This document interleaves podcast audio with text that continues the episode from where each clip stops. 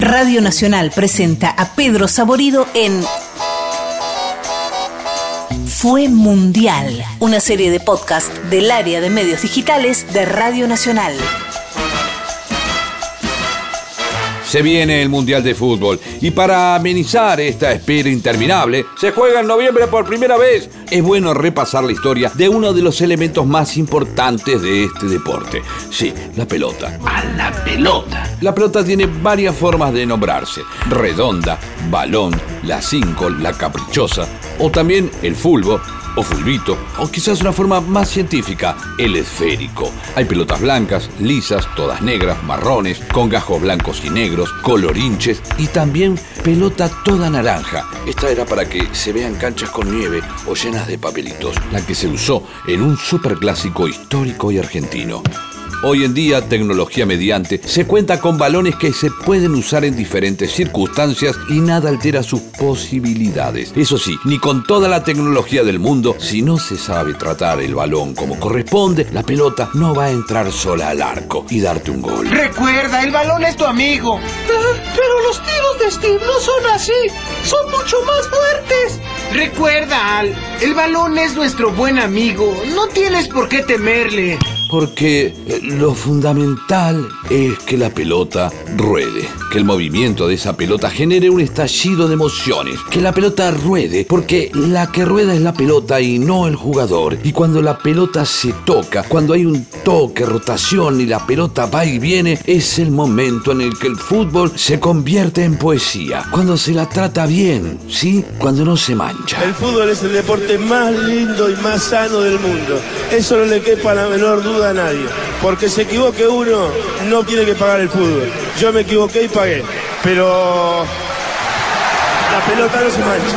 Según los libros de historia, en la antigüedad no se jugaron mundiales y menos de fútbol. Sí se sabe que distintas civilizaciones usaron pelotas para sus juegos y sus divertimentos de domingo por la tarde.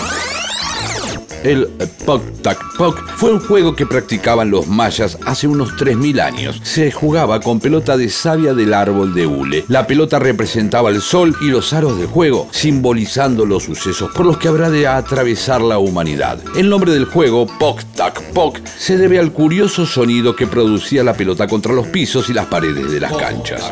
Se jugaba de la siguiente manera. Los integrantes del equipo luminoso golpeaban la pelota con sus caderas o con sus antebrazos brazos, buscando efectuar jugadas que sean imposibles de responder por el equipo contrario, para lograr así el triunfo de la luz y el nacimiento del sol.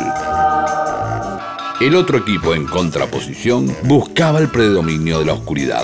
Los egipcios, según queda constatado en algunos jeroglíficos, también usaban pelotas para muchos de sus juegos.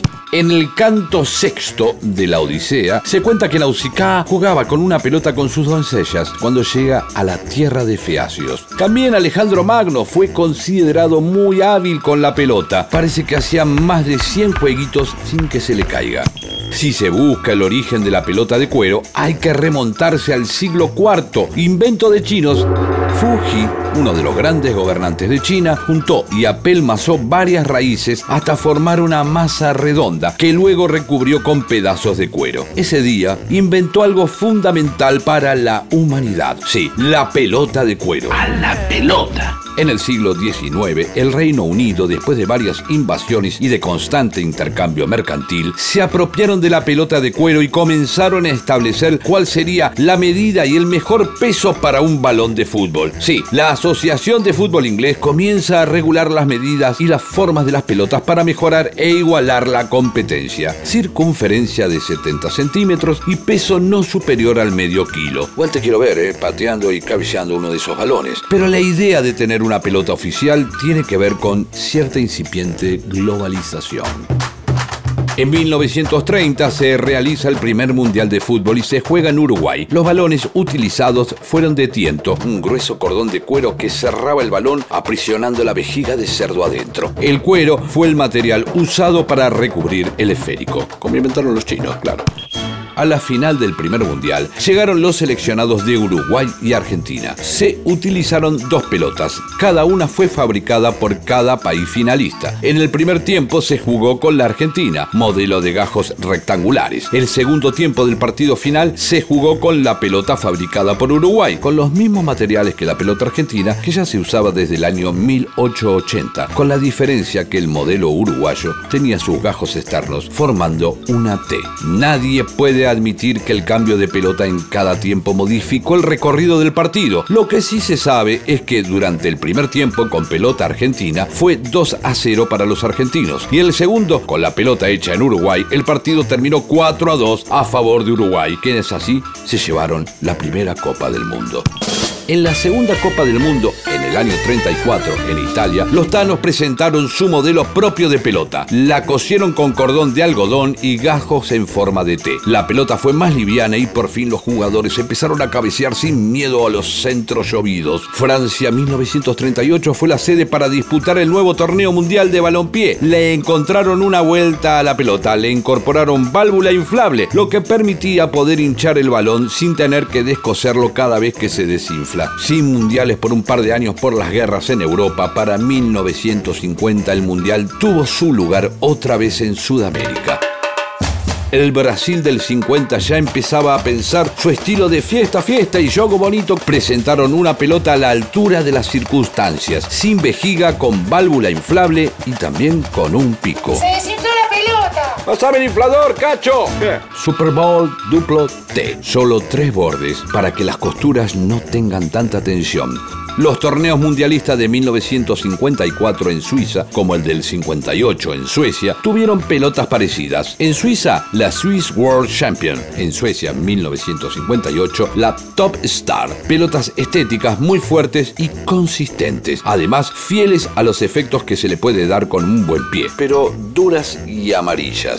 En 1962 el Campeonato Mundial de Fútbol se realizó en Chile. En este caso le agregaron una válvula de látex para retener el aire. La pelota se llamó Crack. Para el Mundial de 1966, los ingleses como organizadores del Mundial también estrenaron pelota. Volvieron a los gajos rectangulares y los colores naranja, amarillo y blanco. Challenge for Star se llamaba, fabricada por la marca Schlesinger. Para los años 70 llegó el momento de la marca de las tres tiras, sí. Y los mundiales quedaron en sus pelotas. El debut fue en México en 1970. Pelota Telstar, la famosa clásica y bella pelota con 32 gajos poligonales blancos y negros cosidos a mano. Ese mismo modelo de balón fue el usado también en el mundial realizado en Alemania en 1974. Ese mismo año también salió una pelota por primera vez naranja llamada Apollo Durlast. Era naranja para lograr que se pueda ver en la nieve. 1978, sí, llegó el momento del tango.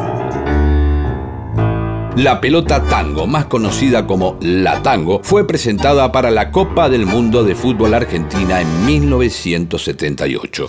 Se utilizó hasta el Mundial de España en 1982, fabricada en Argentina y luego en España por la misma compañía. Fue un estilo de pelota usado en los siguientes seis mundiales. La novedad fue el uso de materiales sintéticos para mejorar su impermeabilidad. Con este mismo material fueron hechas las pelotas para jugar el Mundial de México 86. En este caso, el balón se llamó Azteca. Y fue en México en 1986 cuando la pelota fue el nexo para conectar al mundo terrenal con los dioses y hacer que ciertos momentos sean eternos.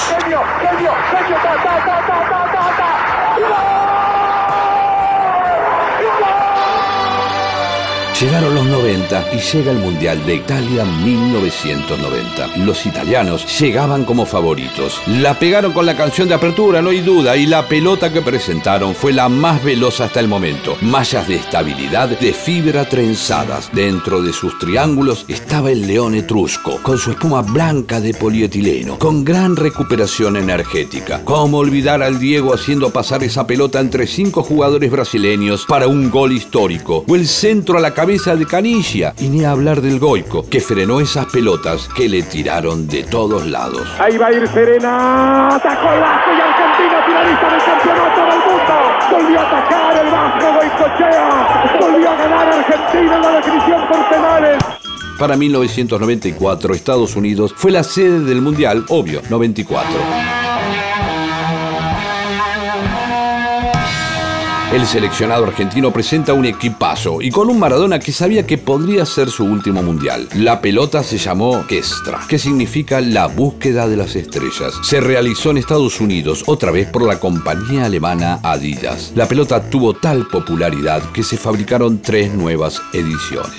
Pasamos al siglo XXI. El siglo XXI en el fútbol llegó a finales de los 90, claro. Adidas comenzó a desarrollar una pelota con cinco materiales distintos. Microburbujas rellenas de gas, individualmente y envueltas en espuma de poliestireno. En el exterior, mallas de fibra trenzadas. Esto asegura aceleración y también impermeabilidad total. Una pelota que siempre se mantiene igual, suave al tacto y más fácil para el control con el pie. Nadie pensó en los arqueros, claro. Hubo quejas porque por momentos eran incontrolables para los porteros. Francia fue el país organizador en 1998. La pelota tricolor y perfumada, mucho estilo, poco fútbol. En 2002, en el Mundial organizado en Asia por Japón y Corea, sucedió el mayor avance en diseños de pelotas desde el balón tango. Bueno, así fue como lo vendieron, con un diseño basado en los países anfitriones y avanzado en su tecnología, logrando un vuelo más preciso. Feber Nova. Feber por la fiebre que la Copa Mundial causaba y Nova por esas estrellas que brillan, pero por un tiempo breve. Llegó el momento de Alemania 2006. La pelota fue la Teamgeist, que significa espíritu de equipo. Se diferencia de los anteriores balones de 32 gajos por sus 14 caras curvas y ya no estaban cosidas, sino pegadas con una tecnología especial de unión térmica, más redonda que nunca. Según los expertos, la pelota alemana fue la más esférica hasta el momento. De aquí en adelante todo será usado a favor de una super pelota, pero muchas veces la tecnología está sobrevalorada. Sudáfrica 2010 presentó la pelota Jabulani, una novedad además de las bucelas y fue la peor pelota del mundo. ¿Te acuerdas que estaba la Yabulani aquella que era imposible encontrarle? Bueno, no lo encontraba el golpe Forlán, yo lo ando buscando todavía. En la Copa del Mundo en Brasil 2014 la pelota se llamó Brazuca. Mucho color, mucha pasión y alegría, más juego bonito, hasta que se comieron siete, obvio. Y en el último mundial, en 2018, apareció la pelota Telstar, con la mayor novedad. La pelota tiene un chip, no por si alguien la cuelga y hay que rastrearla en alguna casa de vecinos, sino para comunicarse entre los jueces. No funcionó muy bien. De la de Tiento a la Jabulani, de la Tango a la Super Bowl Duplo T, de la Swiss World Champion a la Crack, con cualquier pelota, de trapo, con relleno de papeles de apuntes del cole, o con una bolsa, o con lo que sea. Ya lo dijo Diego, en el potrero, en la B, o en las grandes ligas, o en el Mundial, lo más importante siempre es lo mismo. La pelota no se mancha. Fue mundial. Textos, Leo Acevedo, Leandro Areco, Fernando Cárdenas. Producción, Fran Aquino, Yael Bianchi, Leo Acevedo, Alejandro Segade y Fernando Cárdenas. Edición, Nacho Guglielmi. Encontralos en www.radionacional.com.ar, Spotify y iTunes. Fue mundial. Es una producción del área de medios digitales de Radio Nacional.